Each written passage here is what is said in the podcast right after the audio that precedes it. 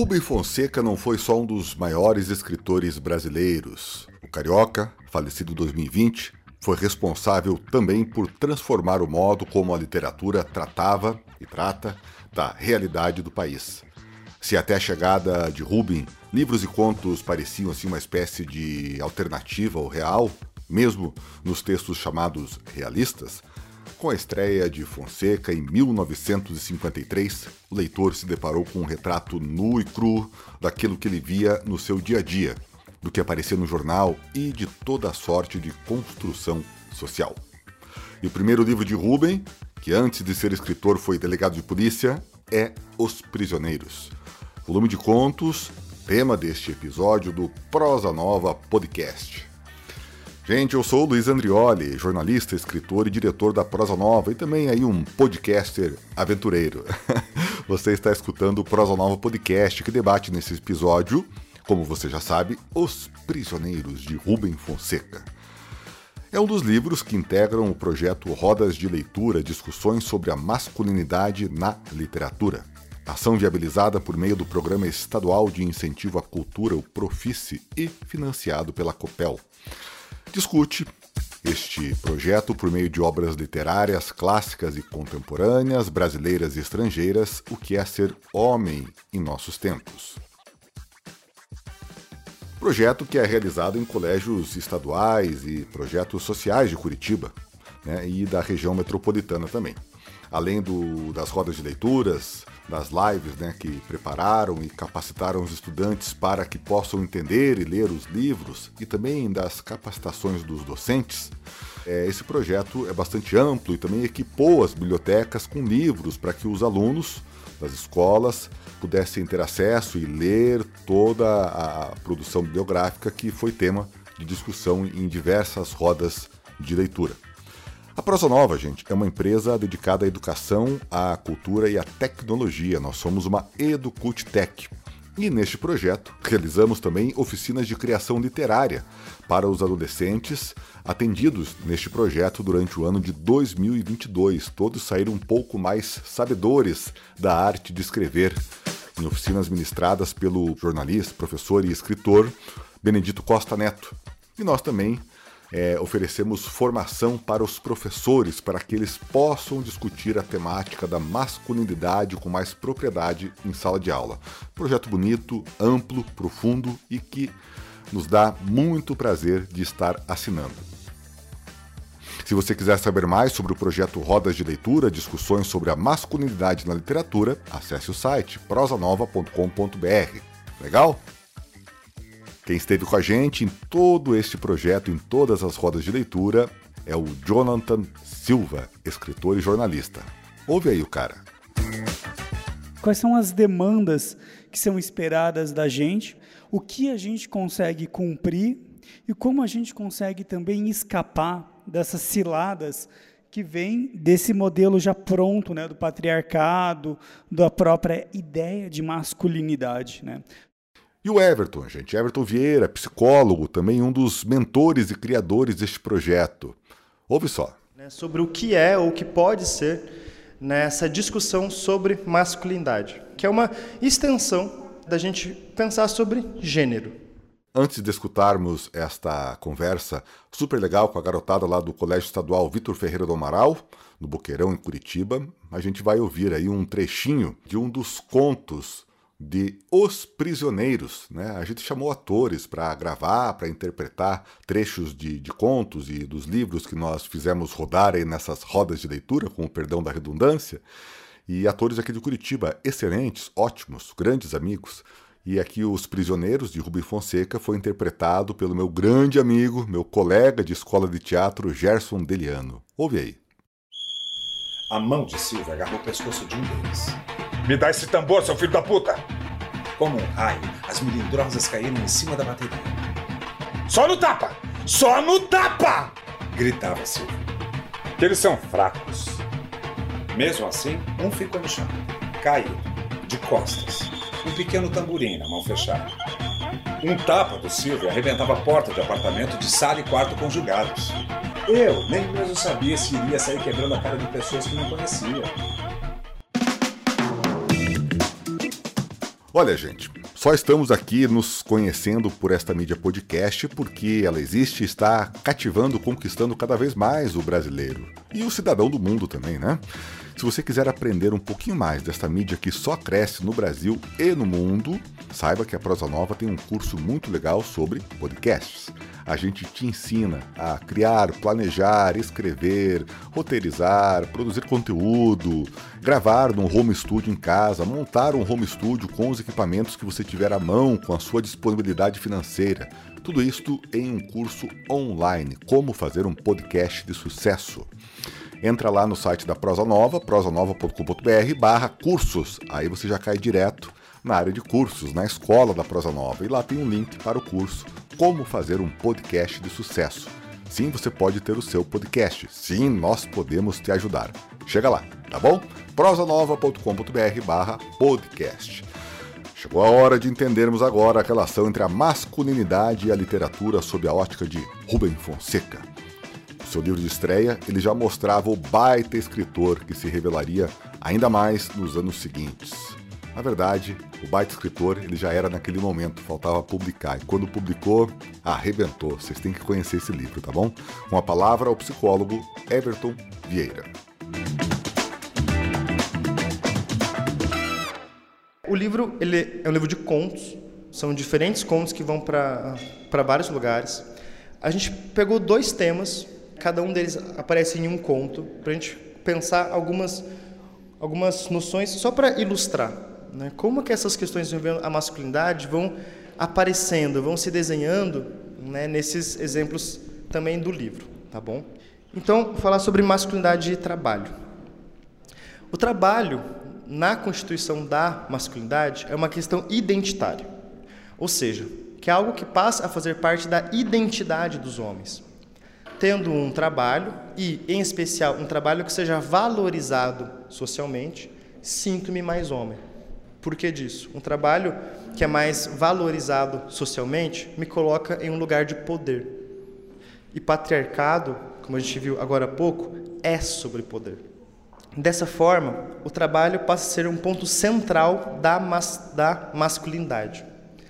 No conto Curriculum Vitae, o protagonista é comparado pela mulher que o acompanha ao seu amigo que toca bongô. Para ela, esse amigo é um preguiçoso, alguém que não quer trabalhar.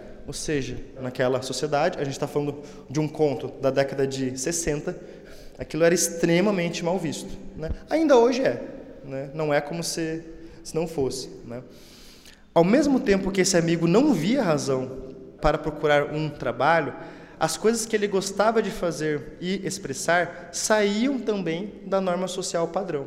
Ele era um músico, né? então no conto fala né, que ele morava ali com a irmã dele, né? eles viam uma certa dinâmica ali de que a irmã sempre trabalhou e tudo mais, provia as, as coisas para ele, uma irmã mais velha, e ele, ele gostava de ir para a praia, tocar bongô, ficar com a, a namoradinha dele e tudo mais, né? Pelo que dá a entender, ele era um cara mais jovem e tudo mais. Só que aí chega uma, um, um, certo momento ali do conto que essa namorada dele meio que enquadra ele, fala: Ó, oh, meu pai não gosta que você, que você não trabalhe. Aí ele começa a procurar emprego. E quando esse amigo resolve procurar um emprego, se vê diante de situações e demandas que são muito diferentes do que ele gosta e sabe fazer, sendo posto à margem dessas oportunidades. Sendo ele um músico, tem dificuldade para encontrar um trabalho dentro de uma sociedade que supervaloriza atributos como a análise de dados, a racionalidade ao invés de expressão, a contabilidade, os métodos de sistemas, entre outros. Dessa forma, vemos que alguns trabalhos ganham mais importância do que outros, separando também os, os homens que os executam em certas camadas sociais. Ou seja, mostra-se ali que o lugar dele enquanto artista, que era o que ele sabia fazer, que era o que ele gostava de poder fazer, não encontra muito espaço também.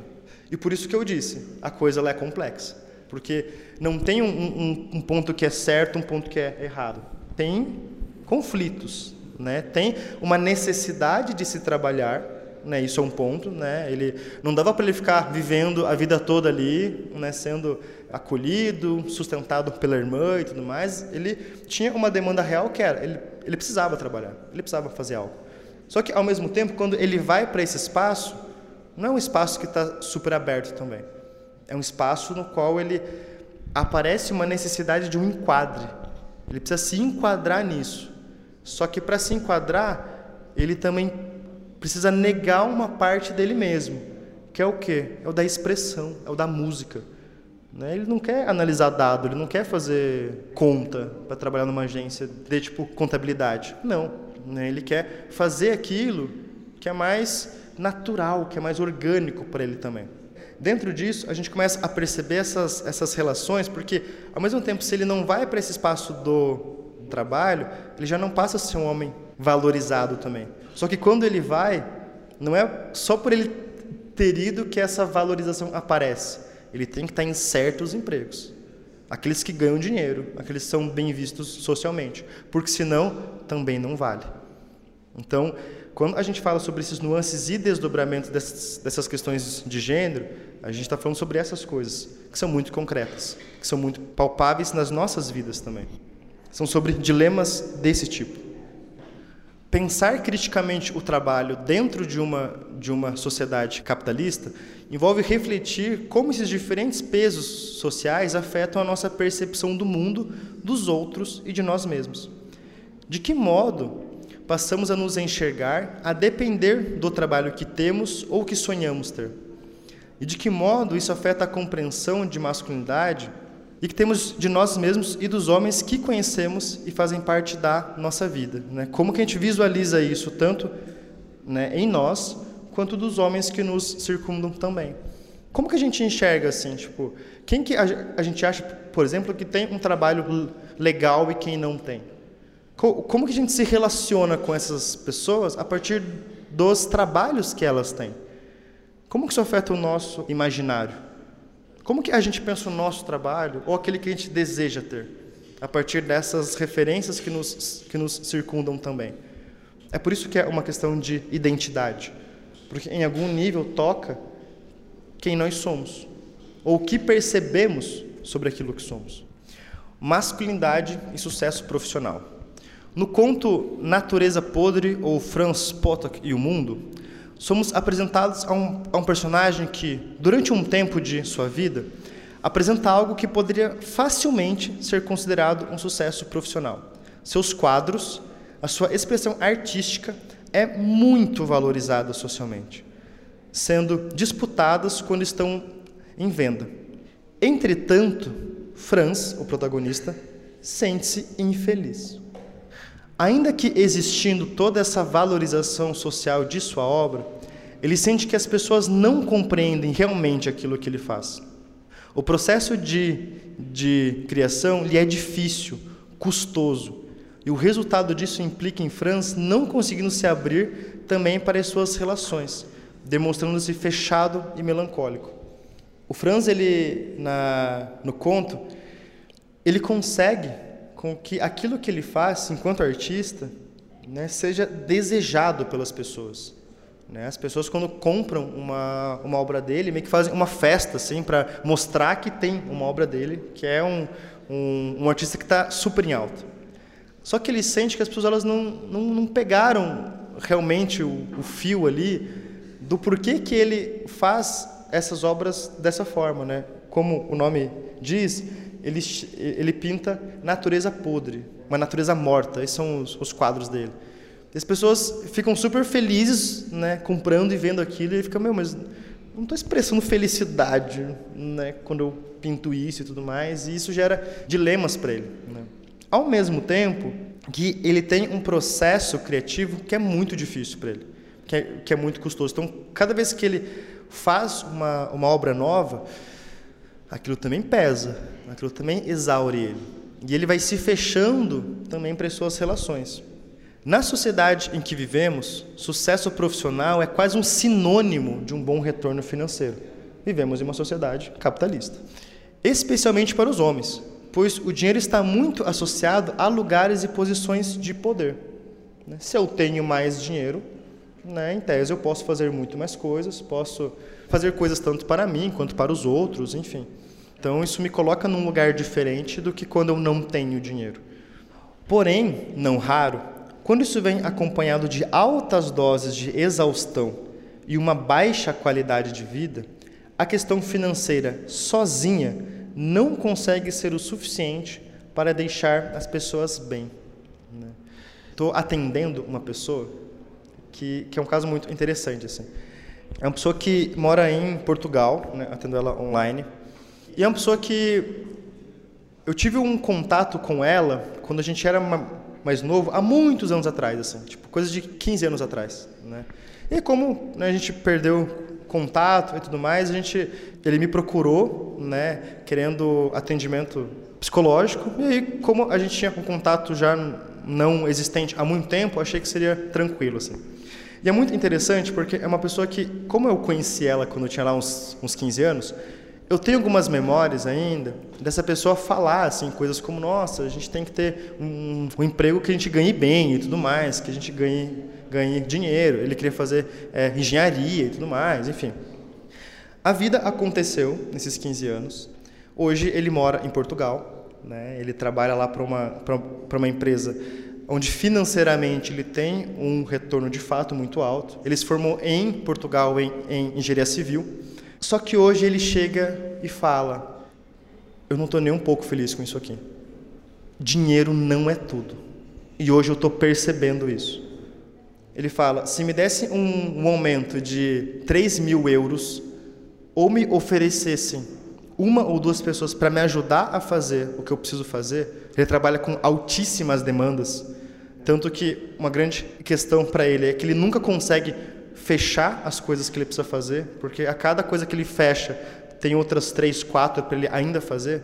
Ele fala: se me oferecessem 3 mil euros para continuar fazendo sozinho o que eu faço, ou alguém para me ajudar, facilmente eu escolheria ter alguém para me ajudar. Porque isso aqui está acabando com a minha saúde mental, eu não estou conseguindo fazer as coisas. Ele era essa pessoa que com 15 anos dizia: Meu, tem que ter um emprego massa, foda, que você ganhe muito dinheiro. Hoje ele ganha muito dinheiro. Só que sozinho, sozinho, isso não sustenta. Claro que ter um bom retorno financeiro é muito importante. Só que é necessário que existam outras coisas junto com isso, para que a gente consiga então pensar em ter qualidade de vida. Como homens não são, em geral, incentivados a prestarem mais atenção em si mesmos, em sua saúde e em suas questões emocionais, muitas vezes entra-se em um ritmo quase robótico de se responder a demandas de trabalho. Esse é um exemplo desta, desta pessoa que eu comentei. Completamente desassociado daquilo que possa ser verdadeiramente bom e produtivo, tanto para si quanto para a sua vida profissional. Né? Eu costumo pensar que a vida, a vida profissional é uma extensão da nossa vida pessoal.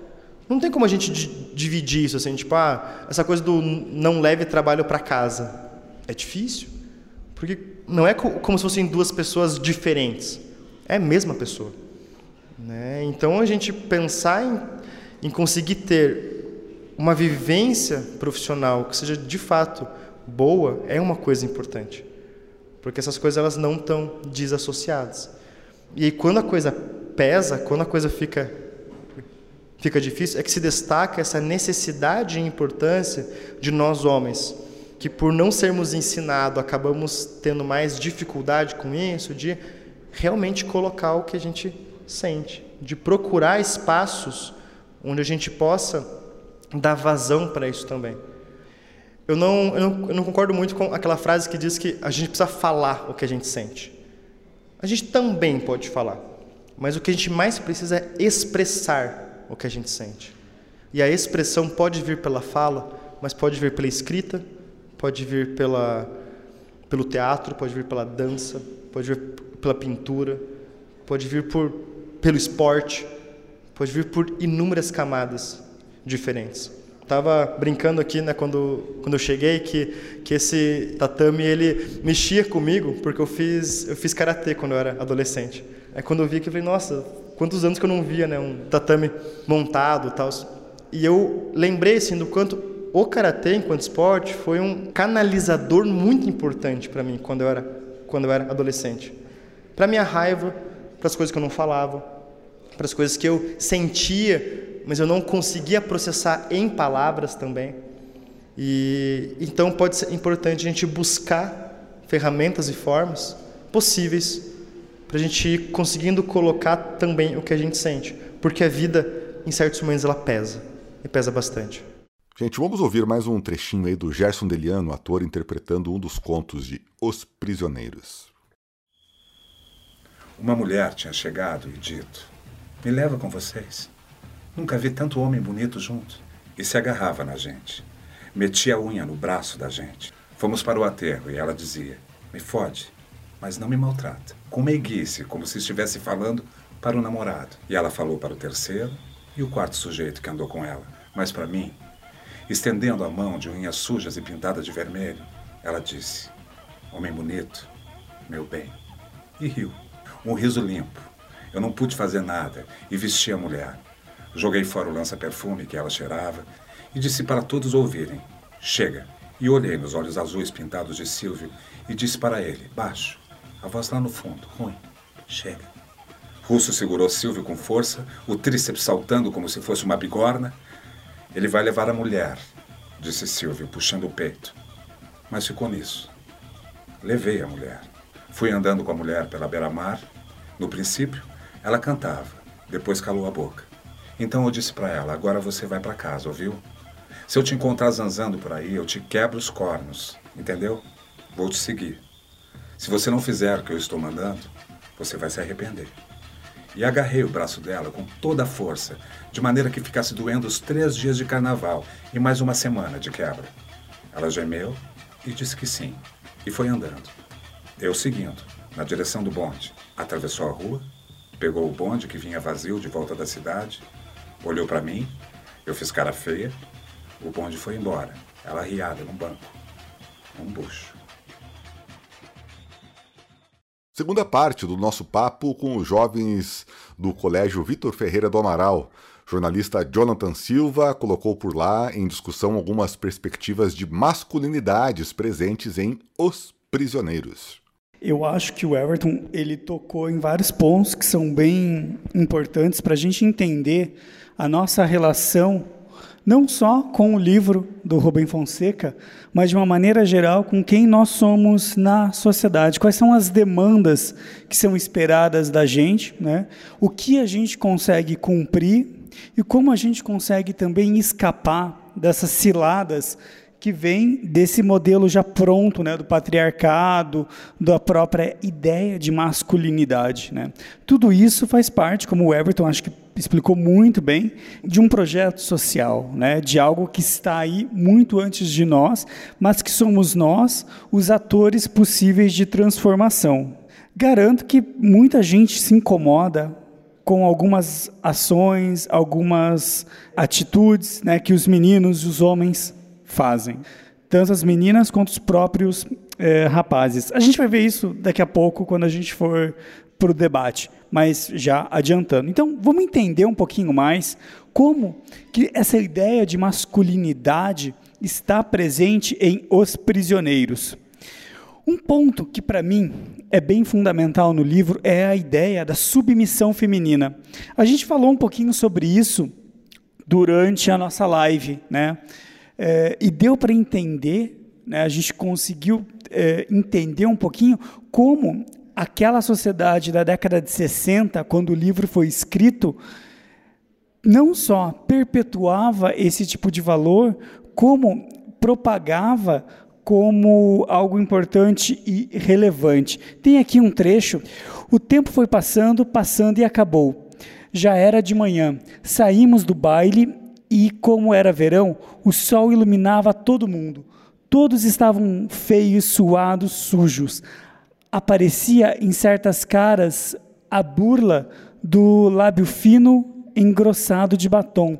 Peitos postiços saíam de posição, sapatos altos quebravam o salto, e algumas mulheres viravam anãs, de repente. Sovacos fediam, dedos dos pés e calcanhares surgiam calosos e imundos. Só a minha amiga continuava bonita e fresca, como se fosse uma rosa, e de máscara.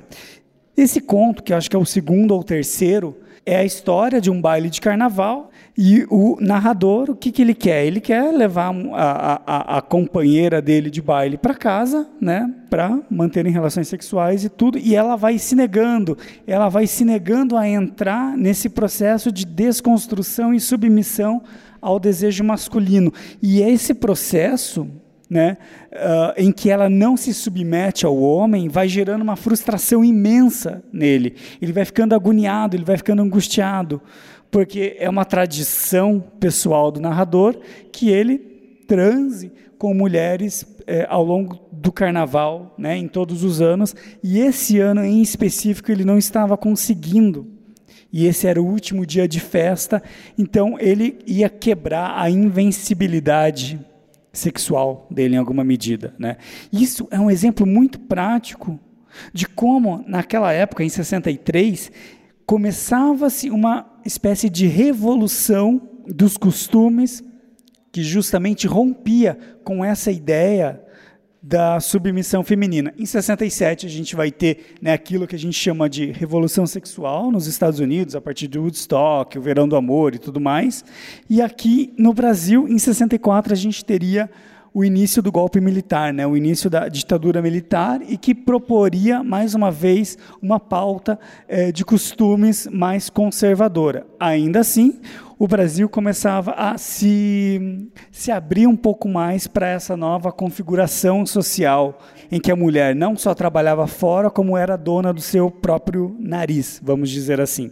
Só um parêntese: durante muitos anos na sociedade, a mulher, ela não só era submissa ao homem, como ela era propriedade dele. Em alguns países, inclusive como a Inglaterra, até o começo do século XX, se um homem casava com uma mulher muito rica, que tinha muito dinheiro, que tinha herdado, enfim, ou tinha uma empresa, qualquer coisa do gênero, esse dinheiro, essa fortuna, essa empresa pertenciam ao marido e não a ela quando eles casavam. Só para vocês terem uma ideia da questão. Em outro conto, um pouco mais adiante, ele diz assim: Era o fim mesmo, mas eu não me importava muito com isso. Ela parecia morrer ao meu lado, mas eu não sentia a menor dor. Só vinha sofrer muito tempo depois. Ou seja, a morte, né, ou o esvaziamento da vida dessa mulher, não tem nenhum efeito sobre o narrador, não tem nenhum efeito sobre é, o homem, porque a vida da mulher, nesse caso, não vale nada, porque ela precisa ser submissa e estar abaixo dele socialmente. Tem um livro do Franz Kafka chamado O Processo, em que a última frase do livro diz assim: E morreu feito um cão. É mais ou menos isso. Né? Hoje em dia, isso mudou um pouco né, a relação dos homens com os animais, mas essa ideia dos como um cão está muito presente aqui, ó, em que a vida da mulher, a vida dessa parceira, não tem valor nenhum. Vamos adiante. A modernização brasileira. Quando a gente fala né, na década de 60, década de 70 no Brasil, a gente está falando de um período em que o Brasil deixava de ser um país estritamente agrícola e passava a ter grandes cidades, passava a ter um desenvolvimento econômico e social focado nesses espaços urbanos. Esse processo, vocês viram na aula de Geografia e História, muito provavelmente, se chama êxodo rural, quando as populações migram né, do espaço é, do campo para o espaço urbano. Então, e aqui ele tem um exemplo bem prático de como a, cidade começava a se modernizar, porque a vinda dessas pessoas para as cidades gerava uma nova reconfiguração, um novo processo. Em Curitiba, para vocês terem ideia, isso aconteceu, esse êxodo rural em massa aconteceu em 1975, logo após aquilo que a gente chama de geada negra, né, ou nevou em Curitiba, quando muitas famílias de pequenos agricultores deixaram é, as, suas, as suas propriedades nas áreas rurais, nas cidades do interior e vieram para Curitiba. Ali começou a nascer, por exemplo, as primeiras favelas na capital. Só para vocês entenderem como que essa dinâmica funciona também aqui em Curitiba. E obviamente que essa sobrecarga de pessoas né, isso não é um julgamento de valor, tá? Isso é, são fatos, são fatos históricos. Essa sobrecarga de pessoas, né, em que você não tem emprego para todo mundo, você não tem comida para todo mundo, você não tem oportunidade para todo mundo, é um é, gerador massivo de violência e de desigualdade, né? A fome a fome gera violência, a desigualdade gera violência. Por isso que a gente precisa sempre buscar alternativas, não só de esperança, mas também de construção. Então vamos ler esse trechinho. A placa dizia Imobiliária Ajax. E o agente subiu ao segundo andar. Na sala só havia uma mesa e uma cadeira e um homem sentado nela, imóvel, olhando para o teto. O agente olhou para ele e disse: Sou do Instituto de Estatística e venho fazer o seu questionário. Que questionário? perguntou o homem que estava na mesa. Nome, nacionalidade, estado civil, esses dados todos. Para quê? Para o recenseamento, para sabermos quem somos, o que somos. Olha como é importante a gente entender qual é a nossa identidade. A modernização brasileira, ela deixou é, de quando o Brasil né, deixou de ser rural, é como se uma identidade brasileira tivesse se perdido. E a gente precisa entender quem é esse novo brasileiro, esse brasileiro que né, vive nas grandes cidades, que percorre esse espaço urbano, que vive de uma maneira diferente do que acontecia até então. E essa, e essa modernidade ela pede esse novo olhar sobre o sujeito sobre quem é o homem, sobre quem é a mulher desses novos tempos. Alguém foi abordado pelo IBGE esse ano ou não? Não? Foi? Legal. Passou lá em casa também. É bem importante que a gente responda né, esse tipo de questionário quando ele aparece para a gente, porque é uma maneira de a gente se colocar e existir. Né? Então, essa ideia de modernidade, ela passa muito pelo processo de reconstrução do sujeito e da sociedade. Quando a gente se torna moderno, é quando justamente nós deixamos de ser ultrapassados, digamos assim, o que é um grande contrassenso. Tem um filósofo até que morreu recentemente chamado Bruno Latour, em que ele fala: nunca fomos, jamais fomos modernos. Mas enfim, aí já é outro papo. Mas essa ideia de modernização brasileira está bastante atrelada à ideia de violência. E a violência, na obra do Rubem Fonseca, ela está extremamente atrelada à masculinidade. É legal que no, em Os Prisioneiros, essa ideia de masculinidade e essa ideia de violência, ela não é tão explícita quanto nos livros posteriores. Né? Como a gente comentou aquele dia na, na, live, esse foi o primeiro livro publicado pelo autor. Então, à medida né, em que o tempo foi passando, ele vai também mudando a sua maneira de escrever, a sua maneira de ver o mundo. Então, aqui a violência ela acontece de maneiras muito mais subjetivas do que explícitas. Se vocês lerem um livro chamado Feliz Ano Novo, o primeiro conto já é um conto brutal de violência, algo que era bastante incomum dentro da literatura brasileira. A literatura brasileira, nessa época, ela era muito mais regionalista e focado muito mais na classe média, não olhava para as marcas da violência deixadas justamente pela modernização e pela desigualdade. E o Rubem Fonseca, em Os Prisioneiros, vai trabalhando isso de uma maneira muito sutil. Naqueles dois exemplos que a gente deu agora há pouco, a violência está presente, de uma maneira subjetiva. Quando o homem tenta dominar a mulher, quando eu preciso necessariamente afirmar a minha identidade, quer dizer, eu não tenho nem é, a liberdade da confusão, né, nem a liberdade de buscar quem eu sou para além daquilo que a sociedade espera de mim. Né? E a violência, se, você, se, se a gente parar para pensar, os narradores de todos os contos desse livro do Rubem Fonseca são homens. E são eles os agentes dessa violência, dessa defloração da identidade, né? desse uh, desenraizamento do que é ser homem. Né? Dentro dessa lógica do Rubem Fonseca, ser homem é ser, é ser violento e é ser possessivo, é ser dono de si e do outro. Quem aqui né, já, já não escutou falar em relacionamentos abusivos, né, em relações tóxicas?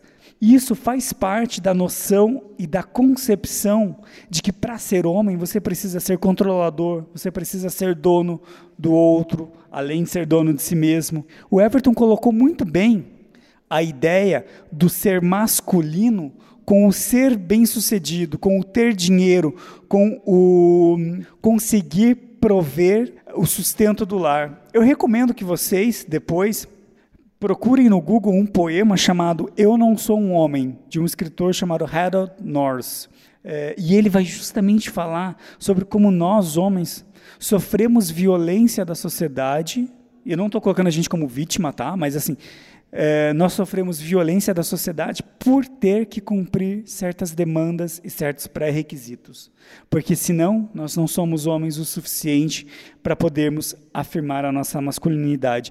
E quando nós somos forçados a ter um posicionamento masculino, nós ajudamos a perpetuar e a dar continuidade ao patriarcado que o Everton explicou tão bem. Ou seja, nós somos responsáveis por esse processo de violência contra a mulher, contra nós mesmos e contra a sociedade como um todo.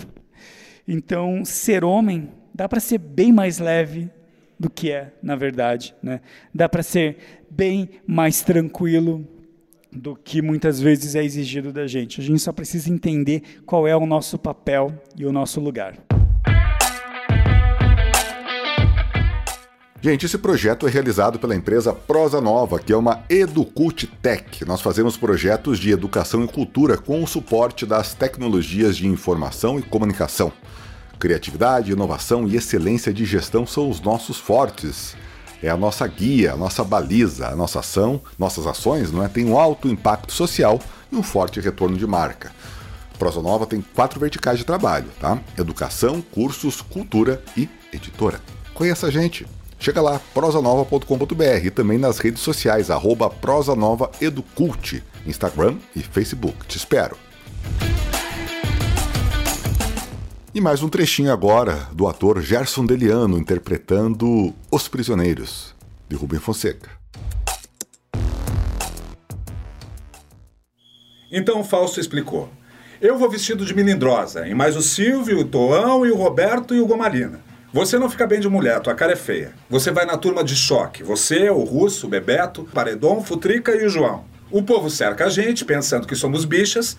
Nós estrilamos com voz fina. Quando eles quiserem tascar, a gente, mas você, se for preciso, põe a maldade para jambrar e fazemos um carnaval de porrada para todo lado. Vamos acabar com tudo que é bloco de crioulo no pau mesmo. Para valer.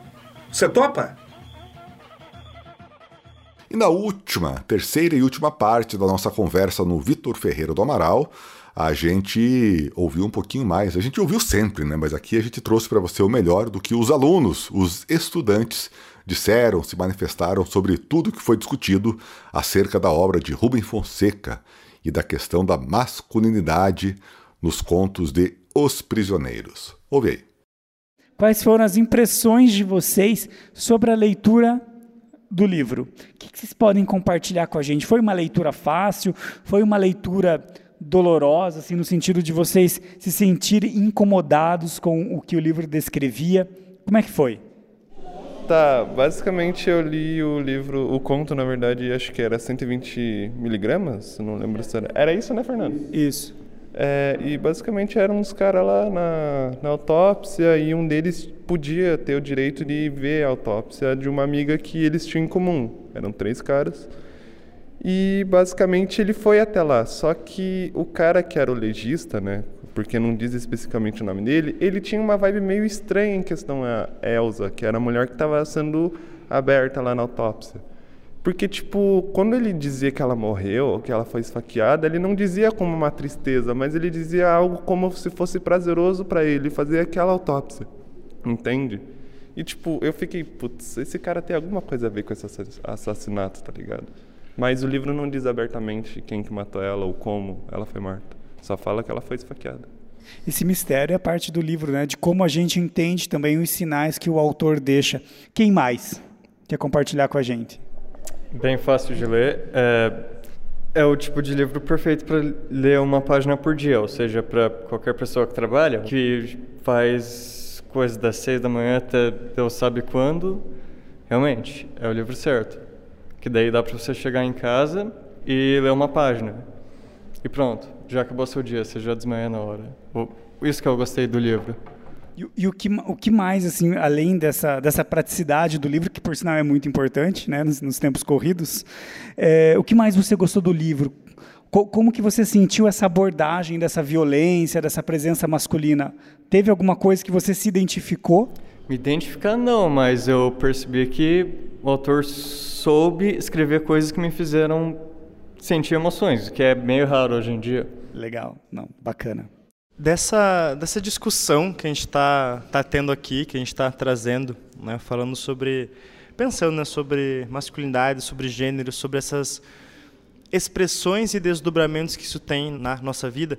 O Pedro ele disse, né, eu li o livro e me despertou emoções, ou seja, gerou alguma coisa, provocou alguma coisa nele, né, nessa experiência com a leitura, né.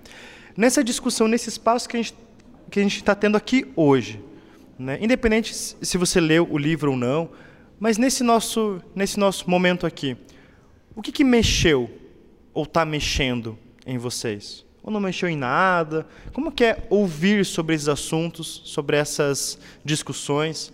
Homens, mulheres, o que, que estar nesse espaço aqui provoca em vocês quando a gente pauta esse assunto? Gênero, masculinidade, trabalho, violência. O que, isso provoca em vocês? Então, meu nome é Giovana. A gente leu o conto O Inimigo, no caso, e o personagem sofria um estresse constante, aparentemente. E essa parte é bem cotidiana, na verdade, se for comparar. Ele tinha muita perda de memória em algumas questões da vida dele por, causa, por conta do estresse. Ele desenvolveu toque e algumas outras questões. Então, assim, essa parte foi bem confusa a leitura dele, porque era como se ele tivesse perdido na própria mente dele com o estresse. Mas a gente se identificou, pelo menos eu e mais uma amiga, enquanto a gente fazia a leitura, pelo quesito do estresse constante que a gente sofre, às vezes, tanto homem quanto mulheres, em alguns sentidos. Mas no caso, como a masculinidade, os homens sofrem uma pressão social muito grande em coisas que eles são vistos como dever deles cumprirem, sendo que às vezes eles não precisam cumprir algumas regras para fazer aquilo. Bem legal o gancho. Não sei vocês, mas durante a pandemia, vocês não começaram a sentir também uma ansiedade, um, um desespero mesmo, assim, pelo que vai acontecer, por a gente lidar com alguma coisa que é invisível, mas que ao mesmo tempo deixa marcas muito profundas. Vocês sentiram isso também ou não? Será que a gente não viveu um pouco desse clima do conto Os Inimigos durante esse, esse período de pandemia. E tem um outro conto também que se passa numa, num consultório né, de, de, de, de um analista e tal. Por sinal, a, a psicanálise é, é, uma coisa muito moderna. Era uma coisa muito moderna né, na década de 60 aqui no Brasil. Vocês não sentiram um pouco também que esse livro ele tinha essa relação com o nosso presente, de a gente sentir esse estresse, de a gente sentir essa ansiedade, de a gente sentir uma espécie de vazio por algo que a gente não sabe e uma saudade do que a gente ainda não viveu. Essa vontade de passar por isso de uma vez e voltar à normalidade. Eu vi quando o Jonathan estava comentando sobre a pandemia, mas eu vi algumas cabeças balançando assim, né, de identificação, né, com justamente essa essa ansiedade, né, esse momento de tensão, que não é qualquer momento, né? Vamos considerar que foi um momento inédito na vida de todo mundo que coexiste nessa época aqui no mundo. Uma coisa que nunca foi vivida antes, que nunca foi experienciada. Uma coisa que não tinha necessariamente uma previsão de quanto tempo ia durar. Né? Uma coisa que afetou diretamente as nossas relações no momento em que elas estavam acontecendo. Literalmente do dia para a noite. A gente passa a não poder mais sair de casa como a gente saía antes, a não encontrar pessoas queridas como a gente encontrava antes. Ou seja, é tensão o tempo todo. Como que foi lidar com, a, com essas ansiedades? Né? Porque a Giovana ela trouxe um, um, um ponto muito, muito importante que foi existe uma tensão ali na, na, naquele conto, né? toda uma coisa que acontece que desestabiliza aquela pessoa. E aí, a gente pensar sobre essa interface gênero e saúde mental né, é uma coisa extremamente conectada. Porque essas coisas elas atravessam, elas são vividas. Né? Então, como é que foi isso, por favor? É, oi, eu sou a Rafaela e eu lembro que na pandemia eu me sentia muito frustrada. Porque eu olhava no jornal assim e via só piorando as coisas, piorando, piorando. Eu pensava, meu Deus, vai ficar assim até quando, né? E ainda viver com família dentro de casa. Eu, por exemplo, tinha dois irmãos, a minha mãe, meu pai, e não podia ver minha família, meus avós, porque por causa da pandemia, eu me sentia muito ansiosa e frustrada. E e sem saber o que fazer também, né? Porque ninguém sabia o futuro. E, e assim vai, né? E é isso. Obrigado. Quem mais? Tá, meu nome é Gabriel. E assim, é, nesse momento né, da pandemia, do que aconteceu, é, foi uma coisa muito assim inesperada, porque a gente não esperava que acontecesse um, um sei lá, um, um, um tipo uma situação dessa, né? A gente estava acostumado ao quê? Acordar todo dia, trabalhar, fazer nossa rotina e, tipo assim, do nada, pô, a gente tem que ficar em casa, trancado, e a gente teve que se acostumar com uma rotina do quê? Usar máscara, é, usar álcool em gel todo dia, né? Ficar o máximo possível em casa e ver a situação, né? Na, quando você via a, a TV passando as informações que as pessoas estavam morrendo, a ansiedade atacava mais. Porque se eu sair hoje, o que, que pode acontecer comigo? Se eu não me cuidar, se eu não, sei lá, tirar a máscara por um segundo, né? O que, que pode acontecer desse período de tempo? Então, assim, a ansiedade é, nesse período, né? Nesses quase dois anos que a gente ficou, é, foi agravando muito, né? Muita gente que não conhecia o que era ansiedade acabou conhecendo. E hoje em dia, muita gente que não tinha ansiedade começou a ter, começou a, a, a, atacar, começou a ter essas crises. E o que eu vi, né, depois que a gente chegou na escola foi que muitas escolas não tinham tipo assim um suporte para ajudar, né? Muitos alunos é, desenvolveram isso e as escolas não tinham um suporte. Era uma coisa muito nova tanto para a gente quanto para as escolas. Muito legal a tua colocação. Eu sou uma dessas pessoas que tive crise de ansiedade na pandemia. Tive um piripaque em casa, inclusive. É, mas é, é isso, a gente vai aprendendo a lidar com o novo, mesmo quando esse novo parece devastador, né? Mas ainda bem a gente está aqui agora, muito mais seguros, né? a gente conseguindo estar um, sem máscara, mas claro que tendo cuidados, obviamente.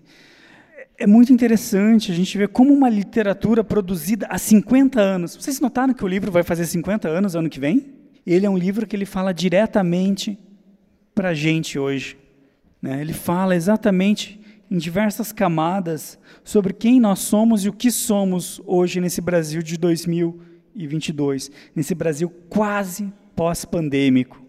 Isso significa o quê? Que a gente mudou, que a gente não mudou? Não é uma, não é, não é uma sensação confusa de a gente se ver espelhado num livro que já tem 50 anos, e ao mesmo tempo não é poderosa a literatura, a arte de uma maneira geral. Não é poderosa a arte de uma maneira geral, que ela é capaz de, passados né, 50 anos, ainda falar para a gente, ainda dizer alguma coisa é, sobre o que nós somos, sobre quem nós pretendemos ser. Eu fiquei bem impressionado com isso, com essa atualidade do livro, com, uma, com, a, com essa atualidade é, de um olhar né, sobre, sobre a sociedade. Vale lembrar que o Rubem Fonseca morreu em 2020, não foi Covid, né, foi causas naturais, que ele já tinha 95, 96 anos. É, mas ele deixou um legado, né, e esse legado é o que a gente vive, o que a gente vê praticamente todos os dias é, no cinema, na literatura, nessa, nessa descrição do que é estar no Brasil e do que é ser brasileiro. Né? Isso é só uma, uma reflexão para gente, a gente fazer. Eu queria valorizar muito assim, esse, esses relatos que vocês trazem, nessas experiências, né? Especialmente desses dois últimos anos né, de pandemia, porque eu tenho uma sensação muito forte assim de que embora duas pessoas tenham falado sobre isso, esse é pode ser um ponto de identificação entre vocês, assim, né? Porque veja, vocês estão partilhando esse ambiente escolar. Todos vocês ficaram esse tempo sem aula, passaram por esse por esse processo de ir voltando, imagino eu, aos poucos à escola e tudo mais, né? Então, me dá uma sensação de que esses relatos que a gente teve, né, eles possam ser para vários de vocês, talvez não todos, mas para vários um ponto de semelhança.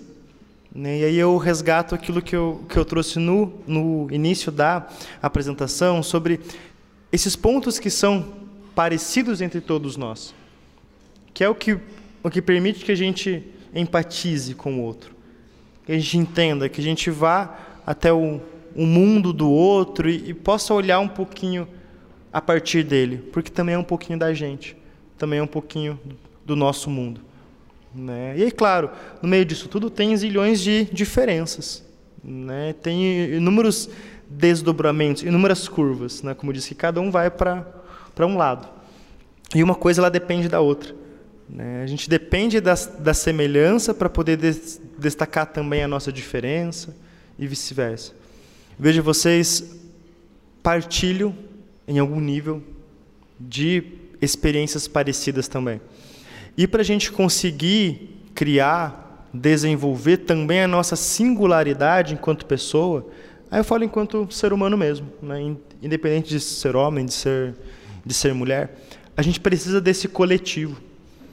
A gente precisa de uma base, de uma rede de apoio, né, de uma rede. Aliás, esse é um, um, é um conceito que hoje em dia eu também tenho questionado um pouco. Eu acho que a gente não, não precisa de rede de apoio, a gente precisa de rede de afeto. A gente precisa de rede, de pessoas que, que se gostem, que suportem a si mesmas em períodos de dificuldade, mas que, para além disso, sejam pessoas que estejam presentes e, e conectadas pelo afeto, pelo carinho. A gente não precisa do outro só quando a gente está mal. A gente também precisa quando a gente está mal. Mas a gente precisa de, de uma rede que seja para além dessa. E é nessa rede de afetos, de carinho, de presença, de troca, de compartilhamento, que a gente consegue desenvolver também a nossa individualidade. Que isso possa ser talvez uma busca, que isso possa ser talvez um, um lugar e um espaço no qual vocês possam se, se reconhecer. Onde que eu consigo empatizar com o outro? Mesmo que, que a experiência dele seja até diferente da minha, mas como que eu ouço esse outro? Como que o outro me ouve naquilo que eu falo? Esse escutar do outro para mim, eu sinto que é um, um escutar atento, às vezes pode não ser. E aí eu posso escolher, porque eu sou um ser autônomo também, eu posso escolher. Será que nessa relação eu quero ficar ou não quero? Ou será que eu posso colocar isso? Meu, às vezes eu, eu sinto que você não me ouve, sinto falta disso. Ou também escutar do outro isso que é um outro lugar, que é uma outra situação. Isso tudo são momentos relacionais, momentos que acontecem nas nossas relações que são importantes. Né? Isso tudo ajuda a gente, né, ou pode ajudar, para que a gente possa se fortalecer tanto em coletivo quanto individualmente também. Vejo que a gente foi aqui para vários caminhos hoje. Queria agradecer né, vocês por esse espaço, por essa participação, por essa escuta. Desejo que, que vocês possam sentir e, e deixar isso ressoar, assim. Tem vezes em que as coisas elas surgem de bate-pronto para a gente, tem vezes em que elas vão se desenvolvendo aos poucos, elas vão aparecendo, elas vão se desdobrando. Né, que, então que vocês possam deixar isso ecoar, seja sobre masculinidade, sobre pensar gênero, sobre pensar em inúmeras outras questões. Essas são questões importantes porque, como eu disse, não é discurso teórico, a gente está falando sobre vida. A gente está falando sobre a vida como ela acontece cotidianamente, concretamente, seja na nossa ou na dos outros. Então são questões importantes e necessárias que vocês possam deixar isso presente nas suas reflexões também e no seu sentir. Às vezes a gente pensa muito e sente pouco. Sintam. E aí pensem sobre o que vocês estão sentindo. Tá bom, obrigado. E só lembrar, né, que ser diferente é normal, na verdade, né? É, e inclusive é muito bom. E o nosso episódio sobre os prisioneiros vai chegando ao fim. Fique ligado no Prosa Nova Podcast para acompanhar os outros capítulos do projeto Rodas de Leitura, discussões sobre a masculinidade na literatura. Claro, aproveite também para conhecer tudo que a gente aqui na Prosa Nova temos feito. Tem muita coisa legal, viu? Nosso muito obrigado ao Everton Vieira, psicólogo, ao jornalista Jonathan Silva, pela discussão promovida no Colégio Vitor Ferreira do Amaral, no Boqueirão, bairro do Boqueirão, em Curitiba. Ambos aí encamparam com muita força esse projeto e com certeza acrescentaram muito à vivência dos estudantes em sala de aula. Ok? Prosa Nova Educult no Facebook no Instagram, no YouTube é Prosa Nova e o nosso site é prosanova.com.br. Nosso agradecimento especial à Copel, que é a empresa incentivadora desse projeto, e ao Programa Estadual de Fomento e Incentivo à Cultura do Paraná, o Profice. Continue ligados no Prosa Nova Podcast e até uma próxima. Beijo, me liga.